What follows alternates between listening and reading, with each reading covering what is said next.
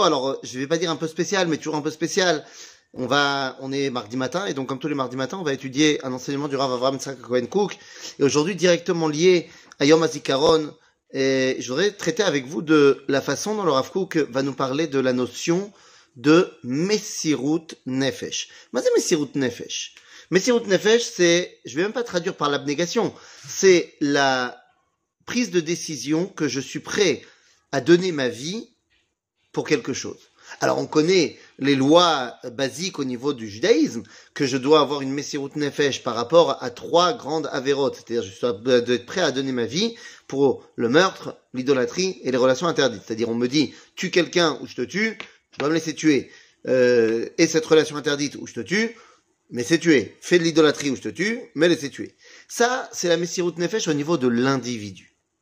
Après, le Rav Kook, dans le livre Mishpat Cohen, va poser la question suivante. Est-ce que je dois avoir de la Messirut Nefesh pour d'autres choses, c'est-à-dire me mettre en danger pour autrui, pour une personne, deux personnes, dix personnes? Et là-dessus, le Rav Kook va nous expliquer dans ce livre de Halacha que peu de gens connaissent, eh bien, qu'en vérité, ça va dépendre d'une seule dimension. Évidemment qu'on doit aider notre prochain. On ne peut pas laisser alta amod aldam reachas. Tu vois que ton, prochain est en danger et que tu peux l'aider. Là, tu dois l'aider. Mais c'est pas une question de Messirut Nefesh. C'est parce que tu sais que tu peux l'aider. Quelqu'un est en train de se noyer. Si toi, tu sais nager et que tu as appris à sauver des gens de la noyade, eh ben, tu te dois d'aller l'aider. Mais si toi, tu sais pas nager, tu peux pas aller plonger pour l'aider alors que tu sais que tu vas mourir. Et donc, la question est de savoir là où il y a un véritable danger de mort, pour moi, est-ce que je dois y aller? Eh bien, au niveau de la halakha, je ne dois pas y aller pour euh, une personne individuelle, même pour une communauté. Je peux y aller, c'est pas interdit, mais je ne suis pas obligé. Par contre, le Rafouk va nous expliquer que pour Klal Israël, pour le peuple juif, yesh shel mesirut nefesh. Mais c'est Klal Israël. Eh bien, nous dit le Rav Klal Israël, c'est deux choses. Soit Aman, c'est-à-dire soit il y a quelqu'un qui veut détruire le peuple juif ou qu'il soit dans le monde, donc ça devient Messirut Nefesh pour Klal Israël, ou alors Eretz Israël. Pour la protection de la terre d'Israël et du peuple juif en terre d'Israël, ça s'appelle Messirut Nefesh. Même si, en 1948, il n'y a que 600 000 juifs en Israël et tout le reste du peuple juif est en dehors d'Israël. À partir du moment où c'est pour la terre d'Israël et pour le peuple juif qui y habite, ça s'appelle Klal Israël.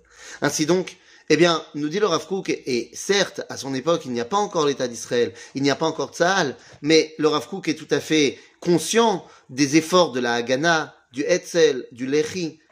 Et pour lui, c'est une mitzvah de venir participer à la libération de la terre d'Israël et à sa protection. A fortiori, a fortiori lorsque l'État d'Israël sera créé et qu'on va créer une armée qui a pour but unique de défendre le peuple juif en terre d'Israël et l'intégrité de la terre d'Israël. Ainsi donc, aujourd'hui, Yom HaZikaron, eh bien, les enseignements du Rav Kook résonnent dans tous les cimetières militaires d'Israël dans lesquels le peuple juif va aller se recueillir aujourd'hui. Tous ces soldats, tous sans exception, Masrou et Nafsham, al kiddush Hashem, Ha'am ve'haaretz. Pour la sanctification du nom divin, pour la sanctification de la terre d'Israël et du peuple juif. Ainsi donc, eh bien, il faut bien comprendre que nos soldats, lorsqu'ils revêtissent leur madim, leur uniforme, lorsqu'ils revêtent leur uniforme, eh bien, ils sont habillés quelque part, comme l'avait écrit le Rav Cook, ils sont habillés quelque part comme lui devrait être habillé au Beth Amikdash avec ses habits de Cohen.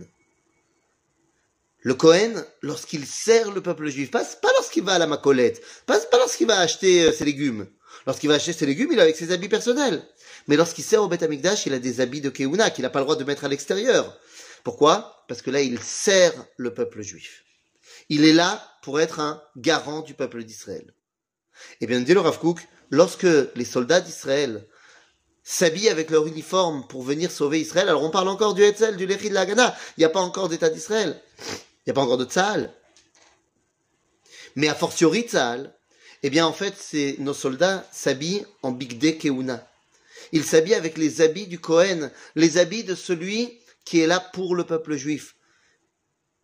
Et donc toutes les personnes qui sont tombées lorsqu'ils étaient soldats, eh bien toutes ces personnes-là ne sont pas jugées dans les cieux par leurs actions personnelles, car ils sont kol kulo klal Israël.